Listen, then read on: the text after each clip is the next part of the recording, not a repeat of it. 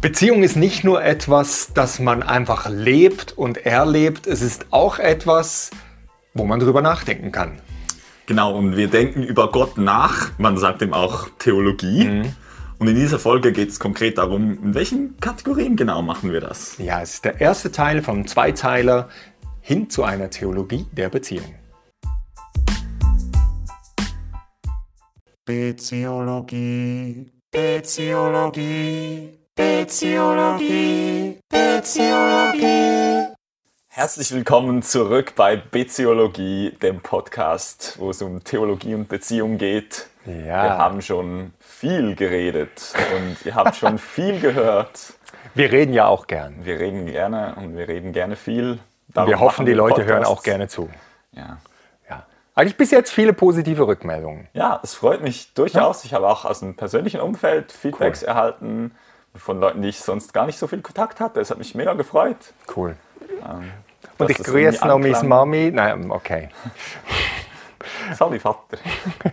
nee, also wir freuen uns, wir freuen uns über Rückmeldungen. Cool, seid ihr mit uns unterwegs auf dieser Reise. Und heute geht's weiter. Heute geht's weiter. Wir hatten eine Episode hinter uns, wo wir den Höhepunkt erreicht haben und sagt, die Analogie funktioniert. Wir können von einer Beziehung zu Gott sprechen, so wie wir von Beziehungen von einer zwischenmenschlich zwischenmenschlichen Beziehungen reden, mhm. mit den Seitenbemerkungen, dass es immer ein, ein Gefälle gibt, also dass es, äh, die Augenhöhe nicht ganz gewährleistet ist. Das Sie ist ein Gott, klar asymmetrisch. Es ist ein Gottwesen und ein Menschwesen.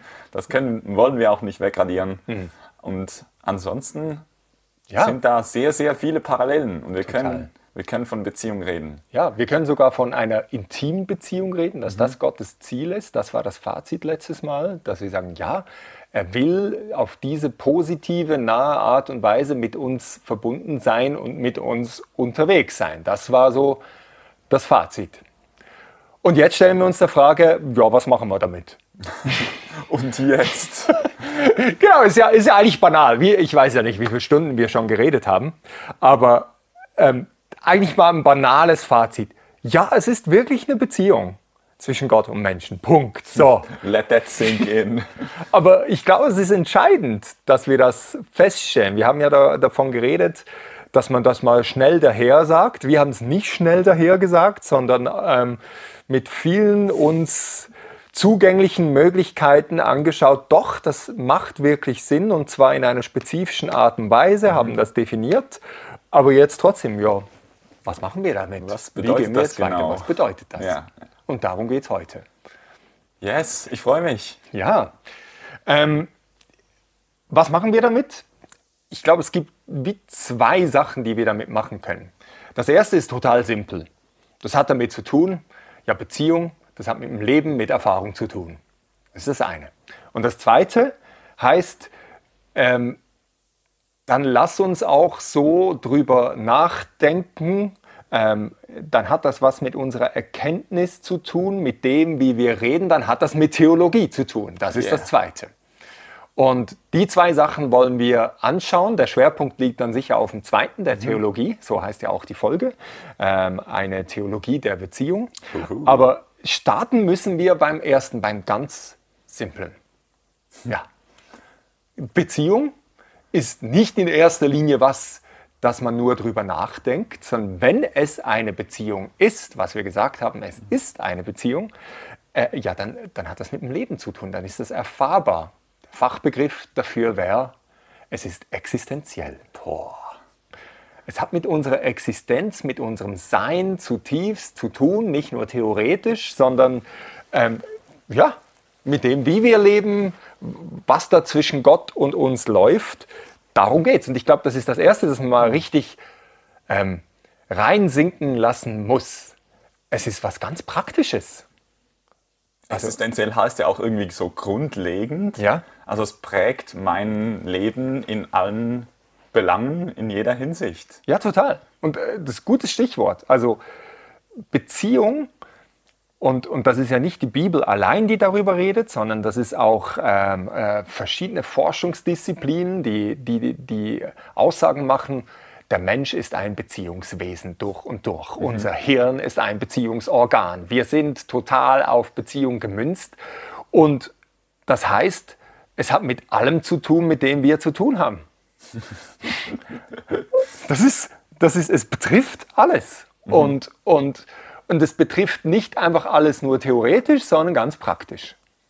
Das heißt, wenn ich am Morgen aufstehe, dann erlebe ich schon was von diesem In-Beziehung sein. Und wenn ich am Abend wieder ins Bett gehe, dann hat das nicht irgendwie aufgehört den Tag durch.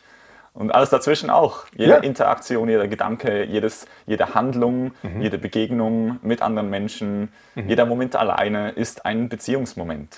Cool, ja. Und, und, und ich glaube, so wie es du vorhin gesagt hast, genau, wenn ich am Morgen aufstehe, dann ist es erfahrbar. Das wäre ja dann die spannende Frage. Okay, ist es immer voll erfahrbar? Ist es nicht erfahrbar? Was mache ich damit? Also mit den ganz, ganz praktischen, ganz, ganz praktischen Fragen. Also ähm, ja, und, und wir haben ja bis jetzt vor allem uns die Frage gestellt, was da zwischen Gott und Menschen läuft und haben gesagt, das ist das Grundlegende, das ist eine Beziehung zwischen Gott und Menschen. Ähm, und dann ist aber die Folge, und über die haben wir bisher kaum geredet, werden wir dann in späteren Episoden vielleicht, dann heißt das, ähm, ja genau, ähm, weil das so grundlegend ist, dann hat das auch die Dimension mit allen meinen weiteren zwischenmenschlichen Beziehungen. Das ist eine weitere Ebene. Oder die Ebene zur, zur Welt, mein Weltverhältnis mit, mit der Natur, mit, mit, mit allem. Das, das ist auch eine ein bisschen anders geartete Beziehung, aber, aber das alles umfasst es. Eben. Es umfasst das große Ganze. Alles. Alles. Und zwar nicht nur theoretisch, sondern ganz konkret. Also wir reden von Begegnungen, das würde Beziehungen ein bisschen praktisch machen. Also was heißt das? Eine Begegnung mit Gott haben. Hm, mega spannende Frage. Also dein Beispiel von vorher, ähm, wenn du morgens aufstehst, dann ist da Beziehung, ja genau. Also weil, das haben wir ja gesagt, du bist in einem Beziehungsverhältnis, wie auch immer. Aber die spannende Frage, und das wäre dann eine ganz praktische Frage, ja, wie sieht dann da aus? Kommt es zu einer Begegnung zwischen dir und Gott? Und wie sieht die aus? Mhm. Ja, ist ist ja die nicht positiv, dasselbe. ist die negativ? Nee, ich glaube, man könnte, man könnte es vielleicht so sagen. Ähm, eine Aneinanderreihung von Begegnungen macht eine Beziehung. Und auch das dazwischen irgendwie. Ja. Also, Ja, wenn ich jetzt sehr gut. meine Frau ein Jahr lang nicht sehe, dann hat es einen Einfluss auf meine Beziehung. Cool, ja. Das stimmt. Also es sind ja Begegnungen und Nicht-Begegnungen. Also Genau. es ist immer beides. Ja. So. Aber frei, frei übertragen von, von, ich weiß nicht, war das Schulz von Thun? Man kann nicht nicht kommunizieren? Nee, das war ein anderer. Das war ein anderer. Oh, Ja. peinlich. Okay. Aber ist okay. Der, der Also Schulz man, von Thun hat das sicher auch Man gesagt. kann nicht nicht in Beziehung sein. Ja, genau. Und trotzdem zeigt sich das ganz Konkrete, das haben wir auch gehabt, zeigt sich in einer Interaktion. Mhm. Also, wie interagiere ich denn mit Gott? Oder wie interagiere ich nicht mit Gott? Also, Ja. meide ich ihn oder komme ich zu ihm? Oder, oder wie sieht das denn aus? Also, Mhm. all diese Fragen. Und, und von daher, das ist nicht theoretisch, dass wir jetzt drüber reden und so, das, das wird eben existenziell, das wird ganz praktisch. Ja, wie sieht denn das aus? Wie sieht das bei mir aus? Wie sieht das bei dir aus? Oder da schließen sich dann weitere Fragen an. Ähm, Gottes Stimme hören. Wäre so ein Gibt's das? Beispiel einer Interaktion? Ja? Also Gespräch? Gespräch, ähm, Kommunikation, wie findet die denn statt Mhm. zwischen Gott und Menschen? Also wir gehen jetzt nicht auf das ein, wir, wir gehen ja dann noch ein bisschen in die Theologie, wir sind Ja. immer noch auf der großen Ebene, aber das wären ähm, vielleicht später mal Folgen, äh, konkreter Beziehungsausdruck. Ähm, Oder auch vielleicht ein bisschen weniger abstrakt, äh, ne, weniger konkret auf äh, Kommunikation. So, man sagt ja das oft vielleicht, äh, es hat mich berührt. zum Beispiel? Das ist ja auch eine, eine Art von Interaktion. Cool, von spüren. Gott Ja, spüren, Gott spüre ich ihn, was, wenn ich ihn nicht spüre? Das sind keine theoretischen Fragen, das hat ganz konkrete Auswirkungen und hat ja auch Auswirkungen. Ich habe immer wieder mit Leuten zu tun, gerade letzte Woche hat mir jemand was erzählt, ähm, eine Freundin, glaube ich, ähm, die irgendwie sich entschieden hat, doch, ich will jetzt irgendwas mit diesem Jesus anfangen und dann aber nach kurzer Zeit gesagt hat, so, Ah, Ich spüre nicht, also ich gehe wieder zurück in, in meine esoterischen, was auch immer, äh, irgend sowas. Und, und das wäre dann die Frage, ja eben, also, also Jesus wird nicht real, indem ich ihn einfach nur spüre, weil er existiert und das ist auf einer anderen Basis, aber was macht man, wenn es eben keine Erfahrung, kein Spüren ist, wie spürt man ihn denn? Was, was, was läuft denn da genau? Also das sind ganz grundlegende, eben existenzielle Fragen.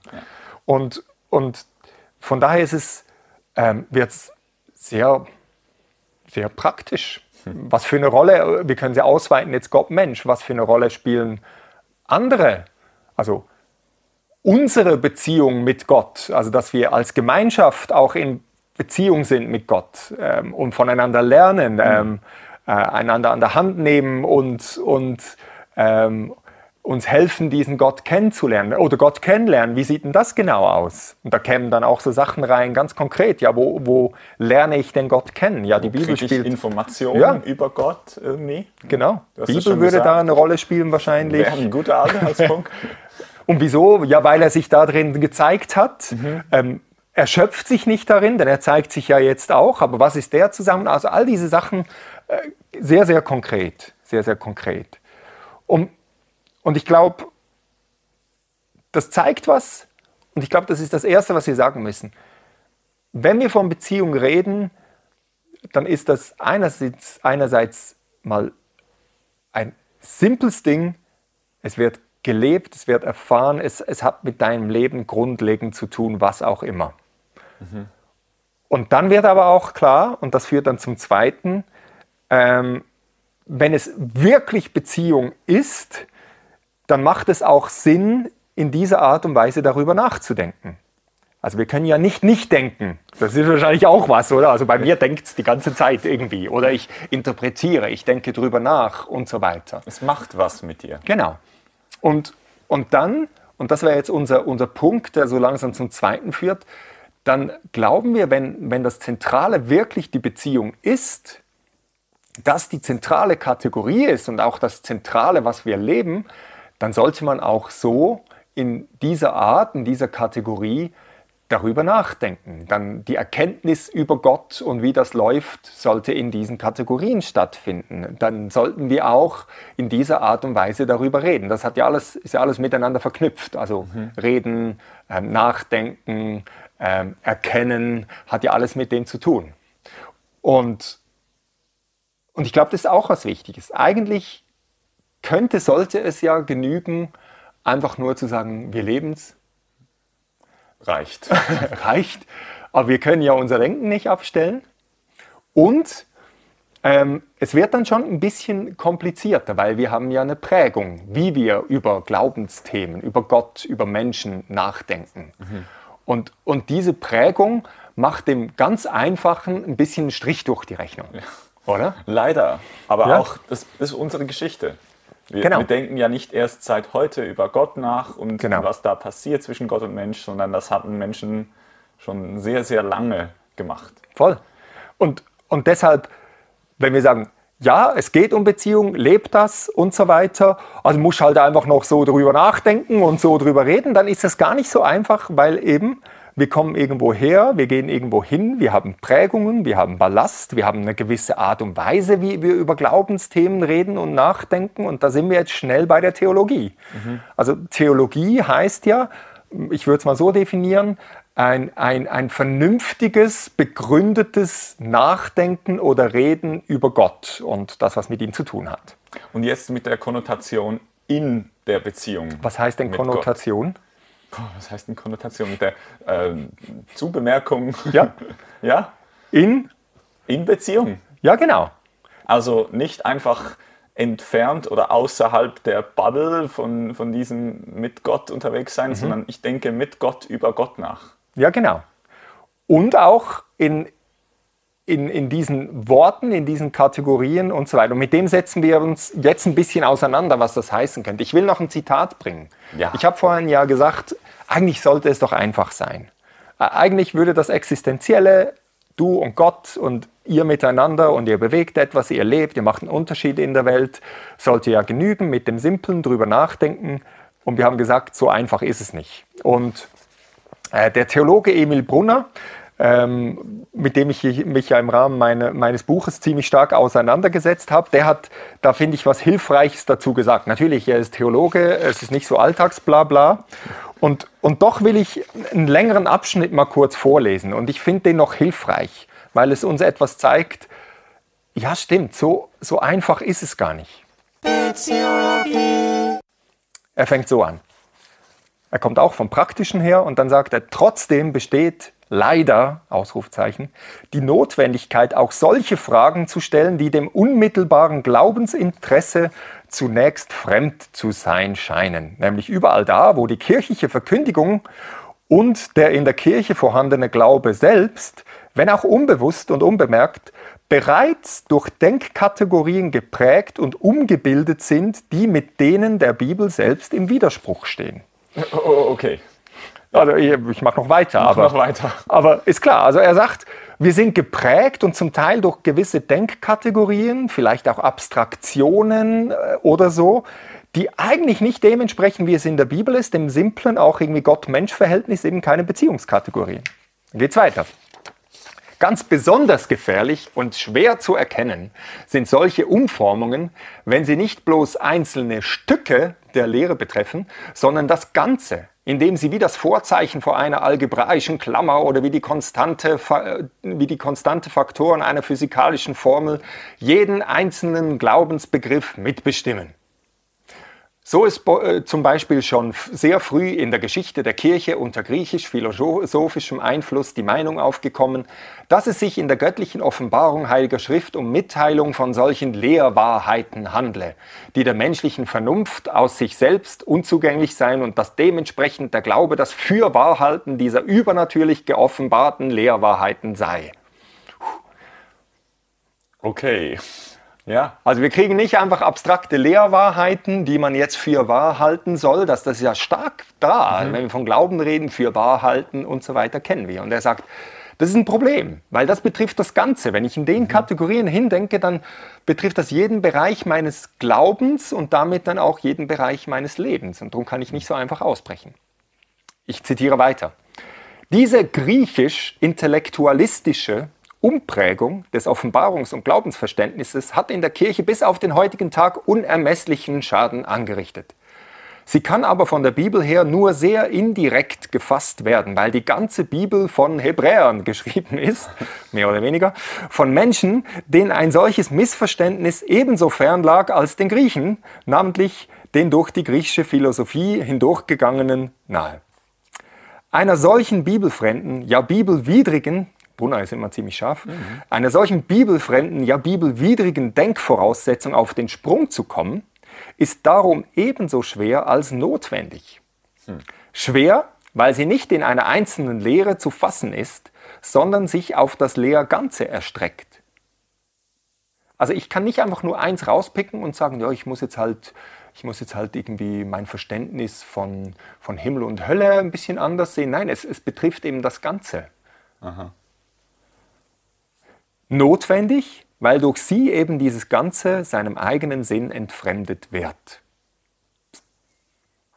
Also starke Aussage. Weil eben, weil ich äh, falsch drüber nachdenke mit Kategorien, die eigentlich nicht angemessen sind, ähm, wird plötzlich der Sinn des Ganzen und damit natürlich dann auch unsere Praxis und so wieder wird verdreht.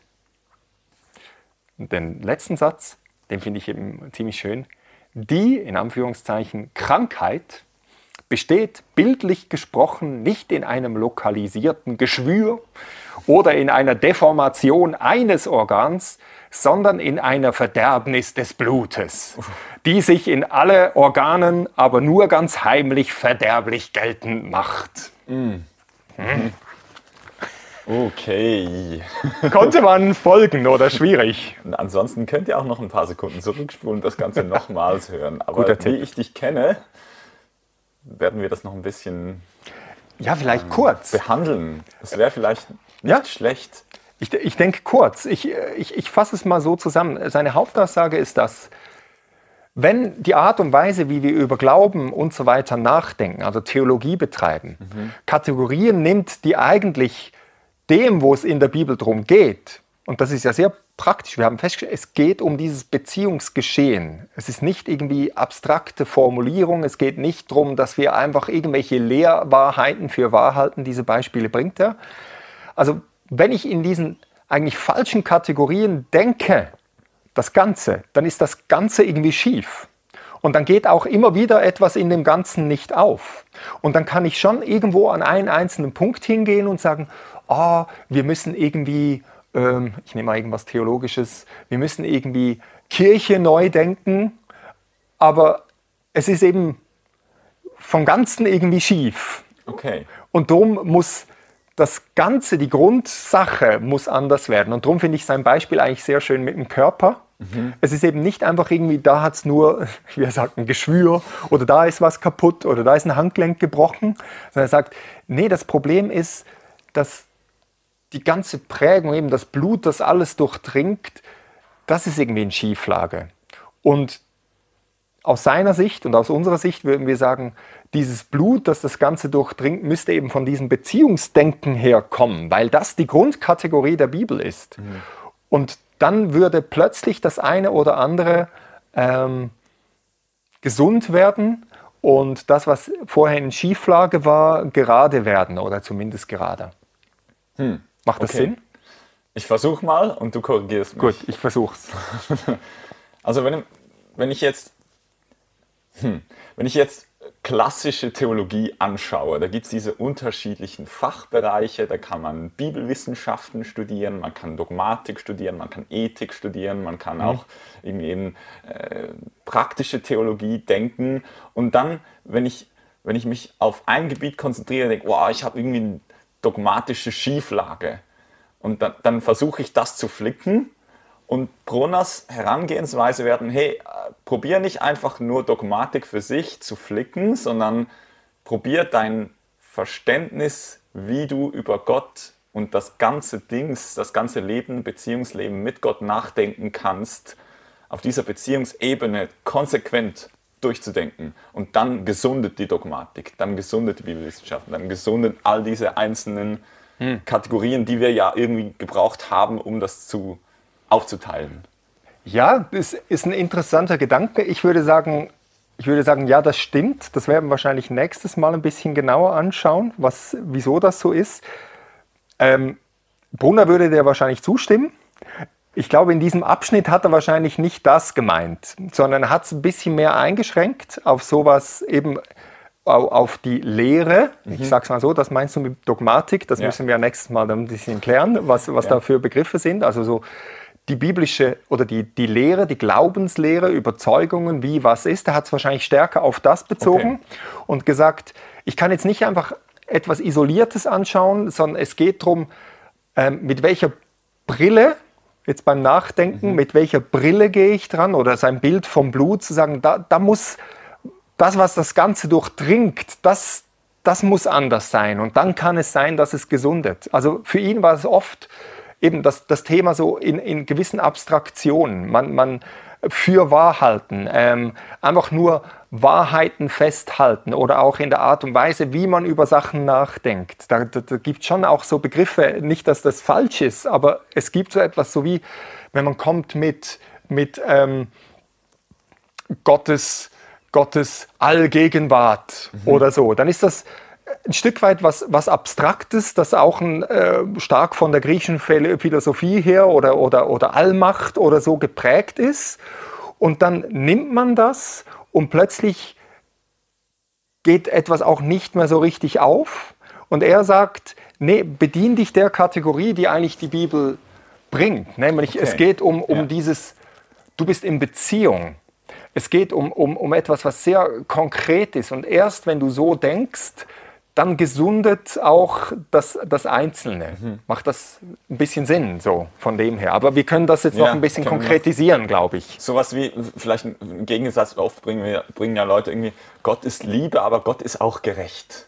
Und wenn ich dann Liebe ohne Gerechtigkeit denken muss, was ja als in einer abstrakten Form durchaus möglich ist, Ja. dann werde ich verkrampft und ungesund.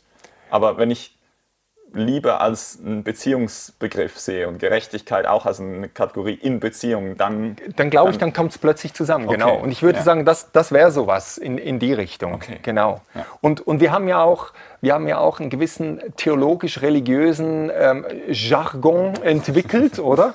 Wo wir, wir, wir, wir brauchen Begrifflichkeiten oder reden über etwas, wie man eigentlich sonst nicht darüber redet.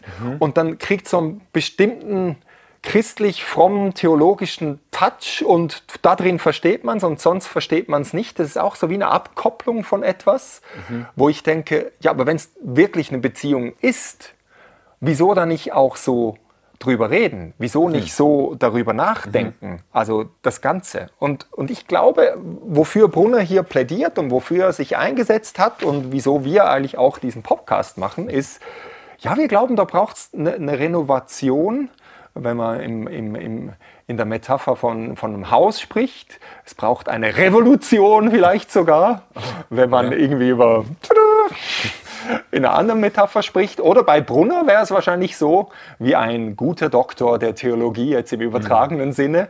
Äh, ja, da, da, muss man, da muss man den ganzen Körper angehen. Da muss was äh, am, am Hauptpunkt angesetzt werden. Und wir würden sagen, das geschieht, wenn wir die Hauptkategorie der Bibel, nämlich dieses in Beziehung sein und dieses ähm, auch in Beziehung denken, das als Leitmotiv nehmen fürs Ganze der Theologie, fürs Ganze, um das jetzt nochmal konkreter zu machen, wie ich über Gott und Menschen und das Ganze, was verbunden ist mit Gott, wie ich darüber nachdenke, darüber rede, wie ich glaube, wie ich zu einer Erkenntnis komme, dass das alles ganz konkret eben in, in und aus dieser Beziehung heraus geschieht und diesen, diesen Kategorien stattfindet. Das wäre der Punkt. Beziologie. Ja, vielleicht ein, ein kleines Beispiel.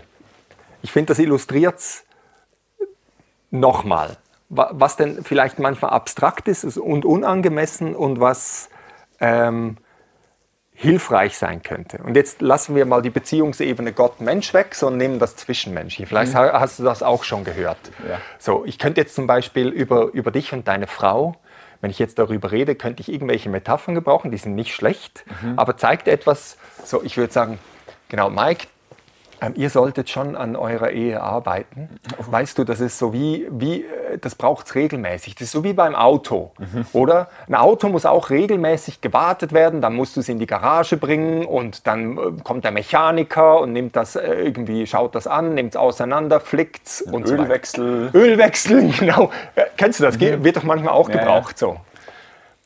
Und das hat was. Es gibt eine gewisse Aussage, die wäre da zum Beispiel, Ähm, investiert, genau, damit der Wert erhalten bleibt. zum Beispiel, oder vielleicht brauchst du noch jemand anders von außen, der, der kommt und das ist Fachkenntnisse hat. voll. Ja. Und, und jede Metapher hat ja eine Grenze. Ähm, und das ist zulässig. Und, und genauso ist es auch zulässig. Natürlich kann ich auch in der Theologie, kann ich von, ich, ich bringe jetzt nochmal diese Begriffe, ein bisschen das Abstrakte, dass ich äh, sagen kann, ich kann von Allwissenheit und All, Allgegenwart und so weiter sprechen, was ja so eigentlich gar keine biblischen Begriffe sind. Aber genauso wie beim Beispiel mit dem Auto, sage ich, gefährlich ist, dass es plötzlich ein Bild von eurer Ehe zeichnet, das eben wirklich nicht so ist. Es ist eben nicht so einfach bei euch, dass man einfach ran kann, ein paar Schrauben drehen, ein bisschen Öl austauschen, mit dem hat sich's. Ja. Oder ihr seid ja nicht mechanisch. Ihr seid ja nicht mechanisch. Ihr seid, ihr seid, ähm, ihr seid dort ähm, miteinander verbunden. Beziehungen sind immer kompliziert. Das, das kann man eigentlich nur in, in, in, in diesen Beziehungsbildern und in, in, auf dieser Beziehungsebene richtig verstehen. Ist das auch der Unterschied zwischen Metapher und Analogie? Nein, die, dahin gehen wir jetzt nicht, Okay. Mike. Dahin gehen wir jetzt nicht. Das ist kompliziert. Haben wir, glaube ich, letztes Mal gesagt. Könnt ihr ein paar Fußnoten im Buch, im Buch, wo dieser Podcast drauf basiert, lesen und vielleicht habt ihr dann weitere Literatur. An dieser Stelle kauft das Buch. Nee, eine Metapher, vielleicht man könnte es so sagen, aber das ist ja gar nicht das Thema, wo wir jetzt dran sind. Metapher will eigentlich einen bestimmten Aspekt vermitteln. Von daher kann man das schon bringen mit dem Auto. Das Problem ist ähnlich, wie es jetzt Brunner vorhin gesagt hat, wenn es eben so die Grundkategorien sind, wo ich drin denke und ich denke immer über das Abstrakte nach, dann prägt das das Ganze. Und ich glaube, das ist mit dem Glauben passiert und mit, mit der Beziehung zu Gott, dass es eben nicht dass es eben nicht mehr so in diesem Beziehungsdenken ist, was auf der einen Seite komplizierter ist, auf der anderen Seite aber auch zu- zugänglicher, näher, weil ich merke, doch, so funktioniert das und so weiter. Wenn es abstrakt wird, dann, äh, dann habe ich plötzlich das Gefühl, Glaube besteht aus eben Fürwahrhalten. Also wenn ich das und das und das und das glaube, ja, dann bin ich gerettet. Ähm, wenn ich check, ja, ja, ja, dann ist alles gut. Und, und plötzlich bin ich total auf dem Holzweg, weil, weil es nicht mehr das ist, was es eigentlich ursprünglich war. Deshalb, nochmals, plädieren wir dafür, wenn es Beziehung ist, was wir glauben gezeigt zu haben, dann soll dieses Beziehungsdenken, diese Beziehung das Leitmotiv fürs ganze Nachdenken über Gott, sprich für die ganze Theologie sein. Das wäre eigentlich der Punkt. Ja, macht das So. Sinn? Ja, ja Bis dahin. Sinn. Das ich, hoffe, Sinn. ich hoffe, die Hörerinnen und Hörer konnten ein bisschen folgen. So, also bei dir macht es Sinn, vielleicht macht es dann auch Sinn bei denen. Genau. Ich, lass uns noch, noch darüber nachdenken, was auch ein Vorteil ist von dem, wenn wir so drüber nachdenken. Ich glaube, wenn wir konsequent von Beziehung her denken, dann kommen Sachen zusammen, die man sonst auch nicht zusammenbringt. Und wir können mal ein paar Sachen anschauen, okay? Ja, let's go. Was, was, bringt, was bringt man denn zusammen, was nicht so zusammen ist? Also das, das eine, äh, vielleicht interessiert das die Leute noch nicht so, aber ich sage mal, wenn man von einer Theologie redet, die auch in Beziehungskategorien denkt, Theologie ist ja manchmal sowas total Abgehobenes, oder? So, das sind die Universitäten und ist gefährlich und irgendwelche... Geisteswissenschaftler. Ja, in Elfenbeintürmen treiben die Theologie, das hat nichts mehr mit der Praxis zu tun. Und das hat ja was. Die Gefahr besteht, dass, dass irgendwie die, die, die, die Leute in, an der Basis oder wie man dem sagt, die ganz normalen ähm, in, in Kirchen und so eigentlich nichts mehr mit dem anfangen können. Dass die sich irgendwo in Höhen schrauben und in Abstraktionen und so weiter, die, die nichts mehr mit der Praxis zu tun haben. Ja, wenn es Beziehung ist, dann muss das mit der Praxis zu tun haben, weil Beziehung kann letztlich nur gelebt werden. Dann muss auch die Art und Weise, wie ich drüber nachdenke, in diesen Kategorien und in, in, in, in der Art geschehen. Und wenn das so geschieht, dann ist es auch anschlussfähiger.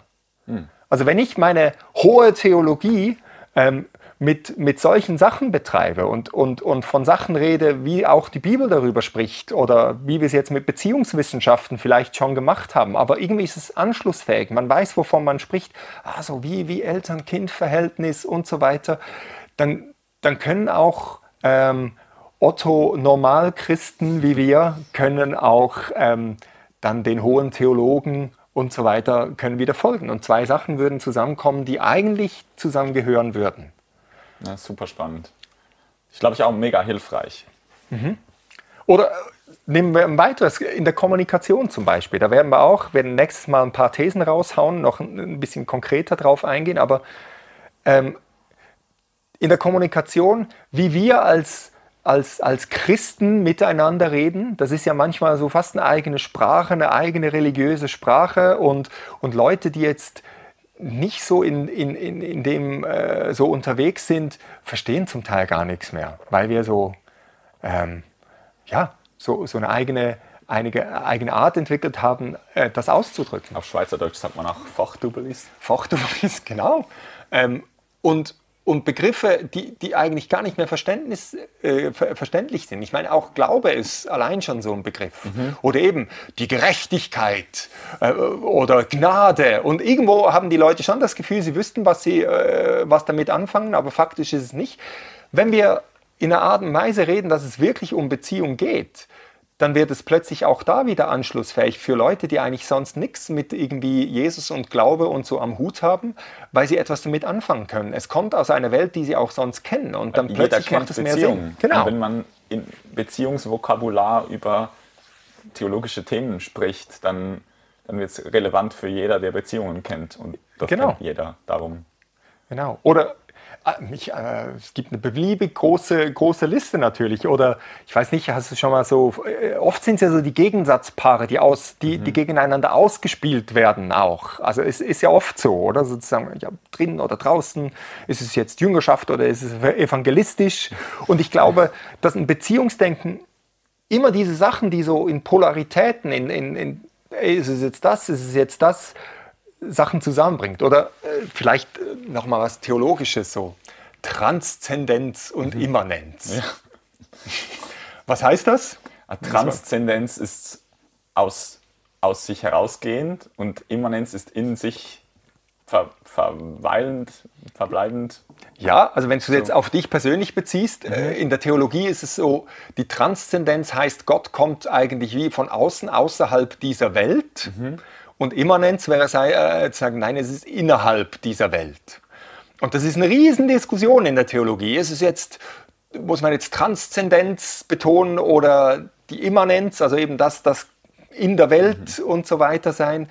Ja, in einem Beziehungsdenken ist das, ist das relativ einfach. Also wenn Gott und Mensch zusammenkommt, wenn, wenn, wenn Gott, wie wir es gezeichnet haben, dieses Beziehungsverhältnis sagt, ich will mich mit dieser Welt und mit dem Menschen verbinden, dann ist Gott total transzendent, aber er lässt sich voll ein ähm, auf diese Welt und kommt hinein. Ist er, geht er völlig auf in dieser Welt? Nein, er geht nicht völlig auf in dieser Welt, aber es ist miteinander verbunden, eben wieder dieses Beziehungsdenken und plötzlich machen Sachen Sinn darin. Und äh, dann ist es eben nicht, ist es jetzt das eine oder das andere. Und es ist auch keine Kompromisslösung, weil das eine wird ja nicht aufgehoben durch Genau. das andere. Und Ganz entscheidend. Ist, wenn man das Entscheidende zu, äh, wenn man das eine zu fest betont, der Mhm. nur transzendente Gott, der nur außerhalb deistisch exis- existierende Gott, Deistisch. Mhm. Was heißt das? der Gott, der, der die Welt geschaffen hat und sich dann zurückzieht, ohne weiter Einfluss zu nehmen auf Ja. das Weltgeschehen. Ja, genau. Oder das andere Extrem wäre dann der nur naturalistische Gott, der außer, Genau. Ausschließlich in, in der Natur erfahrbar Ja, wahrscheinlich dann Pantheismus, Gott Irgendwie so. einfach in der Natur, das wäre es dann. Genau, das wären die zwei Extreme. Ja. Und jetzt keine billige Kompromisslesung, das irgendwie 50-50 ist, Mhm. sondern wie, wie so ein dritter, eine dritte Alternative. Ja, genau. Sehr schön. Und, und da sind wir vielleicht nochmal, ich bringe nochmal ein Begriffspaar, das ist auch etwas, was Emil Brunner relativ stark be, äh, beschäftigt hat. Und ich finde, was uns auch stark beschäftigt, und da wollen wir noch kurz ein bisschen mehr äh, bleiben, auch nochmal so zwei Fachbegriffe, Objektivismus und Subjektivismus. Hatten wir schon mal im Beziehungsgeschehen äh, Geschehen kurz gestreift. Und ich glaube bei der ersten Episode auch schon. Und greifen wir nochmal auf. Also Objektivismus, immer dieses Ismus ist ja ein bisschen extrem, oder? Also zu sagen, ähm, äh, und man müsste vielleicht sagen, im Wahrheitsverständnis ist es, ist es jetzt objektivistisch oder subjektivistisch. Objektivistisch würde, würde heißen, ja, Wahrheit ist, ist etwas, was ganz klar außerhalb ähm, eben objektiv losgelöst von mir einfach ist. Oder? Dem kann man sich nähern oder nicht. Genau. Ähm, Lehrwahrheiten, ähm, wären objektive genau, Wahrheiten. objektive Wahrheit und so weiter, zu sagen, so ist das, das ist ganz klar, zum Beispiel. Subjektivismus würde heißen, nein, das, das ist für jeden unterschiedlich oder meine subjektive Wahrnehmung, oder? Also, ähm, also wie empfinde ich es, wie ist es für mich, das wäre ja durchaus ähm, Zeitgemäß. Ähm, sehr zeitgemäß.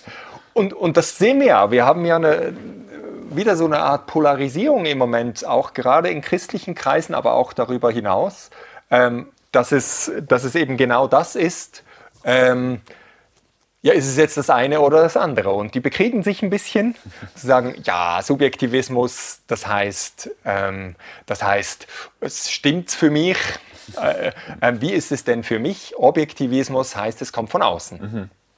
Es ist irrelevant, ob es für dich stimmt oder nicht. Es stimmt entweder oder es stimmt nicht. Genau. Und, und das ist ein großes Thema. Und, und Emil Brunner spricht zum Beispiel davon, dass er sagt, man könnte die Kirchengeschichte mit diesem, mit diesem Pendelschlag vom einen zum anderen ähm, verstehen. Sagen, Ja. es gibt Strömungen, die eher auf der objektivistischen Seite waren, zu sagen, so, das und das sind die Lehrwahrheiten, das muss man glauben. Und dann hat es wie als Gegenbewegung wieder ein Pendel in die andere Richtung gegeben. Und dann waren es mehr so, die mich, fühlst mich und ich für mich. Und Gott ist eigentlich einfach so, wie ich über ihn denke und so weiter. Ich und mein Jesus. ja, vielleicht auch das. Und, und äh, da hat er verschiedene, ich, ich stelle mir das so im Bild vor, ich weiß gar nicht, wie heißt es auf Deutsch? Das Gigampfi. Äh, Eine Schaukel. Das ist eine Schaukel, eine Schaukel geht doch so. Eine, eine Wippe. Eine Wippe. Ja, eine Wippe. Ich glaube, eine Wippe. Eine Wippe. So auf dem Kinderspielplatz, Ja, ja, Gigampfi. Genau. Einer auf der anderen Seite, jemand auf der anderen Seite und dann geht so wup, wup, wup, wup, auf und ab. Mhm. Und, und man könnte jetzt sagen, das ist das Problem. Also Objektivismus auf der einen Seite, Subjektivismus auf der anderen Seite und dann hat es bestimmte Strömungen. Ähm, man könnte zum Beispiel, klassischerweise würde man so ganz klassische Orthodoxie, Lehre, Recht, rechte Lehre auf der Seite hinstellen. Ähm, eben dieser Theologe Emil Brunner würde wahrscheinlich auch klassisch, ähm, äh, klassisch katholisches Denken mit den Dogmen, würde er auf der Seite, ist klar, das sind die Sachen, die sind. Und auf der anderen Seite würde er zum Beispiel irgendwelche ähm, mystischen Strömungen, also so das Vereintsein mit Gott oder zu dieser Zeit hat man es noch Schwärmer genannt. Bei uns wären es vielleicht die Charismatiker, die sagen, okay, du musst Gott spüren, du musst den Geist spüren und wenn ich ihn spüre, dann ist er da und sonst bin ich mir nicht so sicher. Das ist jetzt eine Verzerrung natürlich. Entschuldigung an alle Charismatiker da draußen. Ihr würdet das natürlich nie so sagen, aber ich sag, äh, um das zu verstehen, auch für die Nerds unter euch, Theologen wie ein Schleiermacher, würde er wahrscheinlich auch die subjektivistische Seite stellen. Er würde sogar den Pietismus, für die, die das schon mal gehört haben, dahinstehen, wo wir als Evangelikale wahrscheinlich auch wären, dass man sagt, Ja, sind wir schon nah dran. ja, so, ich, ich spüre ihn, ich, ich und mein Jesus und so weiter, aber wir sind ein bisschen ein komisches Völklein, wir springen auf, von der einen auf die andere Seite, je nachdem, wie es uns passt. Aber äh, ist so das Bild klar und, und es wippt so auf, von der einen auf der anderen Seite. Und in dem Moment, wo die eine Seite runtergeht, das bedingt, dass die andere hochgeht. Beide sind nie oben. Sehr spannend, ja. Oder? Das ist wie die Und es gibt wie eine Gegenreaktion. Da muss man wieder, gibt es wieder Leute, die das Gewicht darauf setzen und sagen, nein, das ist viel zu subjektivistisch und ihr denkt nur, es stimmt für euch und das ist ja alles relativiert und so weiter. Und das erleben wir jetzt auch gerade wieder. Und dann kommt man, wir müssen wieder die klaren Fundamente haben und dieses und diese Lehrwahrheiten und es ist doch eindeutig, was es heißt und so weiter. Hast du auch wieder ein Stichwort, die Fundamente oder wieder eine Bewegung? Ja. Und, und ich, ich glaube, es ist schon noch spannend. So kann man das wirklich sehen, dass die verschiedenen Strömungen in der Kirchengeschichte, wo sich auch verschiedene Kirchenbünde auch irgendwie so verselbstständigt haben und gebildet haben, ähm, kann man ja schon auch sagen, ja, die haben das überbetont. Ähm, das kommt ja auch irgendwie aus dem Bedürfnis von einem, hey, das fehlt uns. Ja. Da ist etwas abhanden gekommen Genau. und das muss man wieder herstellen. Völlig zu Recht. Ja. Also es hat oftmals völlig zu Recht so diese Gegenbewegungen. Das Problem ist, man wird nicht auf, um nochmal eine Metapher zu brauchen, man kommt nicht auf einen grünen Zweig. Äh, Du wirst es nicht schaffen, ähm, das, was man ja manchmal anstrebt, zu sagen, dass das Wahre zu finden oder die Balance zu finden. Jetzt denkt man, ja, der Mittelweg wäre das Richtige. Aber Mittelweg ist auch nur 50-50. Dann sind beide Genau. ein ein bisschen ab Boden. Sind beide gleich richtig und gleich falsch. Ja, wenn beide Kinder gleich dick sind auf der Schaukel oder auf dem Gigampfi. Ja, genau. Und, und ich finde das echt ein starkes Bild. Das ist das Dilemma bei vielen von diesen Themen und beim Objektivismus, Subjektivismus ähm, spürt man das relativ stark und wir sind mittendrin. Und, und, und dann versucht man irgendwie Kompromisse einzugehen auf beiden Seiten und wir müssen uns irgendwo in der Mitte finden und irgendwie merken alle, das stimmt aber irgendwie nicht. Auch irgendwie, unbefriedigend. Auch unbefriedigend. Es wird eben dem, was man als wahr empfindet, nicht gerecht.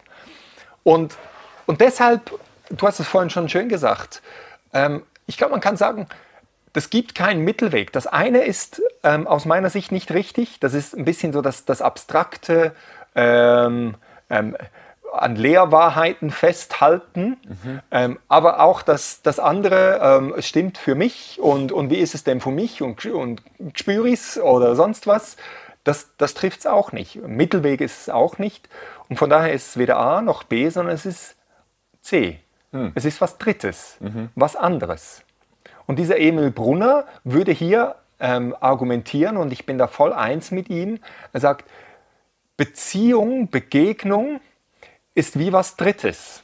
Es ist nicht dieses, dieses ähm, losgelöste Nachdenken, nicht das Nachdenken in Lehrwahrheiten oder von sich ausgehen, sondern Beziehung, Begegnung heißt, hier findet Wahrheit in der Begegnung statt, mit dem der Wahrheit in Person ist, zum Beispiel Jesus Christus, in dem sich Gott ultimativ gezeigt hat. Ist ja auch ein Buchtitel von Emil Brunner. Genau, Wahrheit als Begegnung, das wäre das, wär das, das Buch, das man von ihm lesen müsste und wo ich gerade vorhin draus zitiert habe. Und, und Wahrheit als Begegnung ist eben nicht, wie es oft missverstanden wird, es relativiert jetzt alles, das es ist oft schon so subjektivistisch missverstanden worden, ja, einfach alles löst sich in, in der Beziehung auf, sondern nein, er, er sagt an einer anderen Stelle, man, kann, man könnte es auch so sagen, man kann das Objektive und das Subjektive nicht stark genug beides betonen. Aber es ist eben gerade erst in der Beziehung, können beide so stark betont werden. Ich bringe es mal als Beispiel. Dass wir jetzt hier miteinander reden oder irgendwie eine Beziehung auch sonst haben, das hat zutiefst Objektives. Nämlich du bist du. Ja. Ich mach dich nicht, sondern du trittst mir als Mike entgegen. Das ist objektiv. Das hat, ob ich das jetzt so sehe oder nicht, dann ist, das, das spielt keine Rolle. Du bist, du bist du und du kommst, du kommst von außen an mich heran. Ich kann ein komisches Bild von dir haben oder, oder sonst was. Das ist alles möglich. Das, das ändert aber nichts an dir, dass du der bist, der du bist, zum Beispiel. Genau. Und auf der anderen Seite wieder, es ist auch total subjektiv, weil du erlebst mich ja. Genau. Es, und niemand anders ist hier im Raum. Es ist eine persönliche Begegnung jetzt. Genau. Äh, Und, etwas- und ja. nicht, nur, nicht nur das, nicht nur das, dass, dass es das Erleben ist, sondern es involviert mich auch. Also ich kann dich nur mit mir wahrnehmen, Ja. oder? Ja, ja. Also das heißt, da kommt etwas zusammen. Und wenn man das jetzt auf, auf, auf Gott Mensch bezieht, deshalb Wahrheit als Begegnung, und da, da spielt er natürlich stark an Christus an, zu sagen, er kommt mir entgegen, objektiv, wie wir es gesagt haben, in der Geschichte, er kommt. Trotzdem ähm, ist mit dem nicht einfach alles gegessen und alles völlig klar, sondern das geschieht in der Begegnung mit ihm. Da, da, da komme ich an die Wahrheit heran. Bringe ich mich mit? Ja, ich bringe mich mit. Du kannst dich nicht nicht mitbringen. Genau. Und, und das, ist die, das ist die Auseinandersetzung, die wir oft haben. Und wenn wir das jetzt versuchen, auf die eine oder auf die andere Seite aufzulösen, dann sind wir immer auf dem Holzweg. Und deshalb, das wäre jetzt ein schönes und wir sind jetzt, glaube ich, genug da stehen geblieben, Beispiel von dem, wo wir sagen, ich glaube, Beziehungsdenken, Beziehung als Leitmotiv, sage ich eben gern, das löst wirklich ganz vieles, das wir sonst nicht lösen können. Beziologie. Wir haben darüber geredet, Beziehung als Leitmotiv der Theologie. Jetzt wollen wir das noch zum Schluss ein bisschen konkretisieren. Ähm, und, zwar, und zwar ist es oftmals in der Theologie, ähm, hat man wie ein System.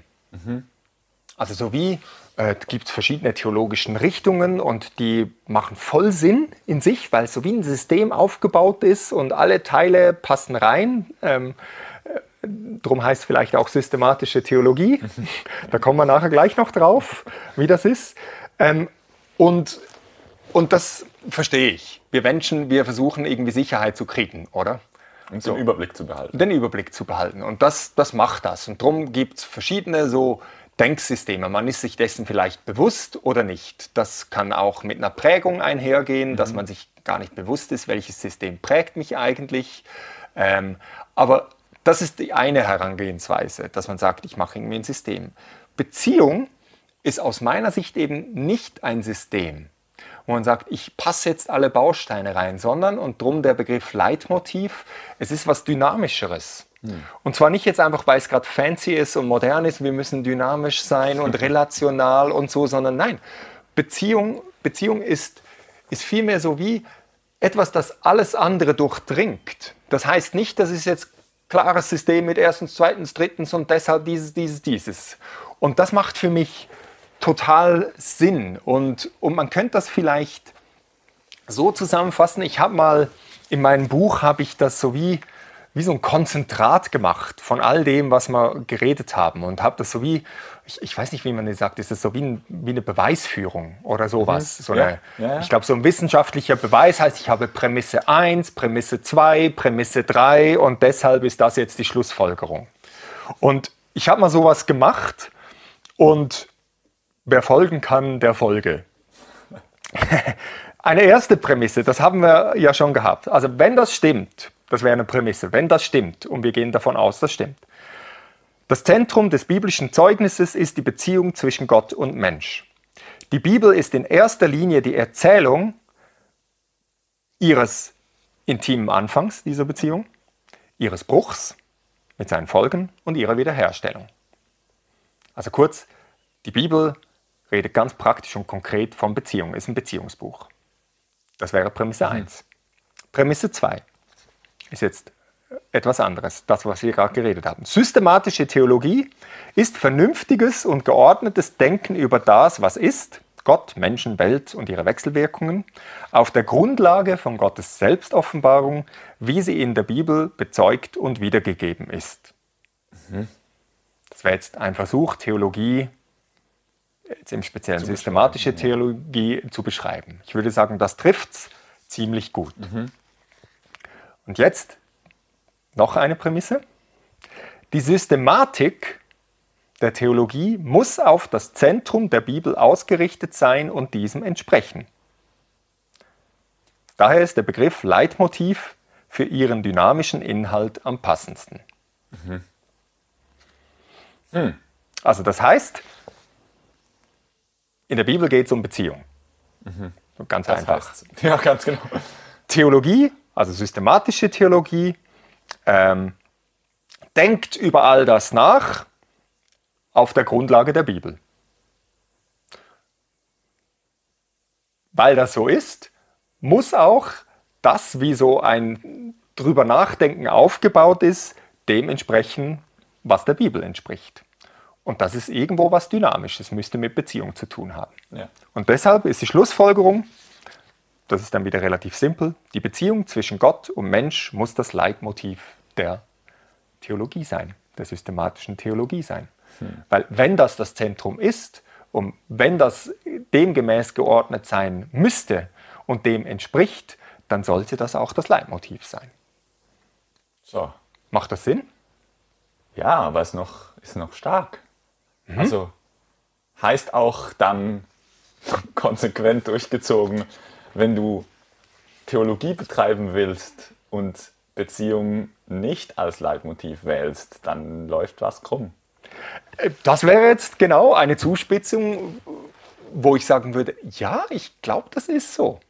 Wenn ich das in irgendwelchen abstrakt philosophischen Sachen mache, dann macht das vielleicht Spaß, aber ich glaube nicht, dass es das unbedingt trifft. Mhm. Wenn ich das so mache, wie es oft aus meiner Sicht betrieben wird, auch in unseren Kreisen, wo man vielleicht vom sehr persönlichen, beziehungsorientierten und dann springt man wieder in eine ganz andere Kategorie und sagt, ja, und jetzt muss ich das Punkt 1, 2, 3, 4, 5 und so weiter für wahr mhm. halten, dann, dann ist das auch nicht ganz angemessen, sondern, und das haben wir, glaube ich, auch in der allerersten Folge mhm. gesagt, mhm. da sehe ich ein Manko. Hm. Ähm, sei, es, sei es in der wissenschaftlichen Theologie, in der, in der ähm, philosophischen Theologie, also das, was vielleicht wir, wir manchmal so ähm, argwöhnisch beäugen, als auch bei dem, was, äh, was jetzt unseren Kreisen nahe ist, äh, da, da fehlt was oder ich würde so sagen, es entspricht nicht dem, wo es eigentlich drum geht. Mhm. Oder ist zumindest nicht konsequent durchgezogen. Und deshalb sagen wir, das soll sich ändern. Drum reden wir von einer Revolution oder von einer Renovation der Theologie. Mega spannend. Da kommen wir gleich tausende Social Media Diskussionen in ja. Sinn, wo man in den Kommentaren zu irgendwelchen Publikationen sich die Haare ausreißt. Aber dann hast du dieses und dieses abstrakte Konzept von Gott nicht integriert. Mhm. Aber, aber, ähm, genau. ja, meine, mit dem haben wir, haben wir mal gesagt, was, was, was Sache ist, was die Aufgabe ist. Mit dem haben wir noch nicht alles gelöst. Nein, aber es ist schon ein starkes Statement. Und, und ich glaube, wir haben vorhin mit den, diesen Gegensatzpaaren ein bisschen etwas von dem gezeigt, was für eine Chance das hat. Und zwar nicht eine Chance, weil man einfach den Mittelweg sucht, mhm. sondern, nein, ich glaube, es ist dem eigentlichen Gegenstand von dem, was wir reden. Und ich erinnere nochmal an das, was vorhin, es, wenn es wirklich eine Beziehung ist, also existenziell, dann, dann muss man auch so darüber nachdenken und darüber reden. Das wäre eigentlich dieses simple Statement. Genau. Und, ähm, und aus diesem Grund, aus diesem Grund ähm, würde ich gern noch ein, eine erste These raushauen. Ja. Und wir werden nächstes Mal werden wir aufgrund, aufgrund dessen, was wir jetzt gesagt haben, werden wir ähm, zehn Thesen anschauen. Das wäre die erste davon. Aber ähm, wir haben gedacht, wir schauen ein bisschen auf die Zeit, dass es nicht eine Vier-Stunden-Folge wird oder so. Ähm, deshalb nehmen wir das nächstes Mal nochmal auf. Aber eine erste möchte ich doch jetzt schon platzieren, weil es eigentlich ziemlich gut passt. Also das heißt, die These 1 heißt, wenn das so ist, dann wäre das Stichwort, was Theologie leisten muss, ist als Stichwort der Integration. Mhm. Eine Theologie der Beziehung ist eine, Achtung, systemische Theologie, die den Schwerpunkt der Beziehung zu Gott in alle ihre Aspekte und Disziplinen integriert. Jetzt hast du gehört? Systemisch. Genau. Man redet ja im Normalfall von systematischer Theologie. Ich sage nochmal den Satz. Eine Theologie der Beziehung ist eine systemische Theologie, die den Schwerpunkt der Beziehung zu Gott in alle ihre Aspekte und Disziplinen integriert. Normalerweise redet man von systematischer Theologie. Da haben wir jetzt schon drüber geredet. Ähm, Systematik lehnt sich an, an ähm, heißt, es gibt ein bestimmtes System, einen Plan, eine besti bestimmte Methode, eine bestimmte Struktur, wo man das ordnet, wo es Sinn macht. Und das ist ja nicht schlecht. Grundsätzlich nicht. Grundsätzlich aber nicht. Aber ist nicht ganz diesen, dieser Sache, wo es darum geht, wenn es wirklich um Beziehung geht, angemessen. Denn wissen wir alle, ähm, Beziehungen sind auch messy, sind chaotisch, sind eben nicht so schön geordnet und geregelt. Man kann es nicht in fünf Punkte fassen und alles ist klar. Ist, äh, ja, oder? Würdest du mir beipflichten? Ja, also, gut. Und systemische Theologie, den Begriff kennt man ja aus unterschiedlichen Sachen. Das ist durchaus auch was, das immer wieder gebraucht wird. Systemisch betont den Bezug zum Ganzen, mhm. zum System. Nicht, dass man jetzt sagt, oh, ich muss in ein System zwängen, sondern nein, der Bezug zum Ganzen. In, insbesondere im Gegensatz zur Betonung eines bestimmten Teils. Mhm. Das heißt, ich, ich muss eben immer die einzelnen Sachen im Zusammenhang zum Ganzen verstehen. Und das ist ja genau das, was ja auch in einer Beziehung geschieht. Es hat Auswirkungen auf, auf alles irgendwo. Und deshalb würde ich sagen, ja genau, Theologie ist kann schon auch systematisch sein. Ich bin ja Systematiker äh, von Haus aus ähm, und ich stehe voll auf Systeme und, und so, aber ich sage, hier trifft es systemisch besser. Ähm, Beziehung, wo, wo es organisch im Zusammenhang mit dem großen Ganzen ist. Und deshalb, da, da kommt jetzt das zusammen, wo wir gesagt haben, es hat mit Leben, mit ganz konkreter Praxis zu tun. Ja, genau. Das ist Teil von dem Ganzen und ich kann das nicht loslösen. Ich kann nicht Theologie ohne das betreiben. Da hauen wir dann ein paar Thesen raus, haben wir drei Thesen dazu nächstes Mal. Ähm, und, und, ähm, und es ist klar, dass, dass auch der Inhalt davon, das haben wir auch schon angesprochen. Also einzelne Themen, wenn ich über Sünde rede, wenn ich über Glaube rede, wenn ich über Himmel rede, wenn ich über Hölle rede, wenn ich über die Schöpfung rede, über äh, was ist Kirche, über irgendein Thema oder auch im weiteren Kontext, das hast du schon angetönt, ähm, äh, verschiedene Disziplinen in der Theologie und so weiter, dann heißt das, ich muss das als großes Ganzen, Ganzes verstehen. Mhm. Ähm, es, ich muss es immer im Zusammenhang mit allem verstehen. Und das Bindeglied ist eben das Beziehungsdenken, das das zusammenbringt. Und zu guter Letzt ist es auch so, dass so wie ich drüber nachdenke, dass das dann auch mit einer Kommunikation zu tun hat, also oder vom Begreifen zu tun hat. Wie nehme ich die Wirklichkeit wahr? Also wie spreche ich darüber? Was für eine Sprache hat es? In welcher Form findet das statt? Wie, wie kann man das vermitteln oder begreifen? Und all das ist aufs engste miteinander verwoben und kann nicht getrennt werden. Und aus diesem Grund haben wir nächstes Mal zehn Thesen raus, hm. zu zeigen, was würde das dann bedeuten auf diese verschiedenen Aspekte, wenn man jetzt Beziehung als, als dieses Leitmotiv oder man könnte auch sagen, komischer Begriff, als hermeneutische Linse für alles mhm. betrachtet? Also ja. wie die Brille, durch die ich alles deute und sehe. Ähm, ja, genau. Das wäre so das Erste. Spoiler auf nächstes Mal. Seid unbedingt dabei, wenn ihr die Thesen nicht verpassen wollt. Und jetzt sind wir schon ja. gegen Ende hin angelangt ja. von dieser Podcast-Folge. Mhm. Ich glaube, wir schließen hier ab. Das ist gut. Und den Rest packen wir ins nächste Mal rein. Machen wir so. Sehr, sehr cool. wir wollen ja auf einer persönlichen Note enden. Hm. Und ähm, jetzt denkt man, das ist ja irgendwie, äh, war ja ziemlich theoretisch. Wir haben ja über Theologie, über das Nachdenken, über Beziehungen vor allem gesprochen. Mhm. Ähm, aber das wäre ja eine spannende Frage, oder? Also Leben und Denken, Erkennen, so wie, wie, wie hängt das bei dir zusammen? Bei mir jetzt persönlich? Nee, oh, bei, dir persönlich, ja. Wäre spannend von dir zu hören. Oder auch für die Hörerinnen und Hörer, sich mal darüber nach äh, Gedanken zu machen. Ist das wie so zwei verschiedene Sachen? Also so, ja, ich, so existenziell eben in meiner Erfahrung, ja, ja, da, da lebe ich Beziehung, ich denke Beziehung und so weiter. Also so, ich, ich funktioniere in Beziehung. Oh, ja, eine schöne Redewendung. Ich funktioniere. Stimmt. Ähm, aber in der Art und Weise, wie ich mir vielleicht ähm, darüber Gedanken mache, ist vielleicht ein ganz anderer Modus, könnte ja sein. Oder vielleicht gibt es Leute, die sich total viel Gedanken darüber machen, aber es hat eigentlich nichts mit ihrem Leben zu tun. Vielleicht wäre das mal was. Oder was für eine Rolle denn eine Beziehungssicht da drin spielt bis jetzt. Ja. ja. Hey, wir, wir greifen da nochmals auf und machen nächstes Mal weiter mit ein paar konkreten Sachen. Ähm, ja, vielleicht regt es zum Nachdenken an. Bis zum nächsten Mal. Bis zum nächsten Mal.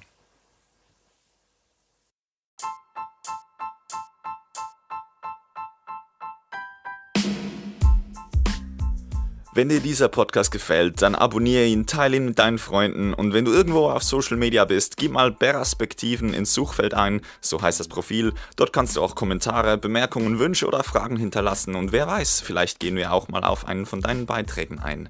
Vielen Dank für dein Interesse.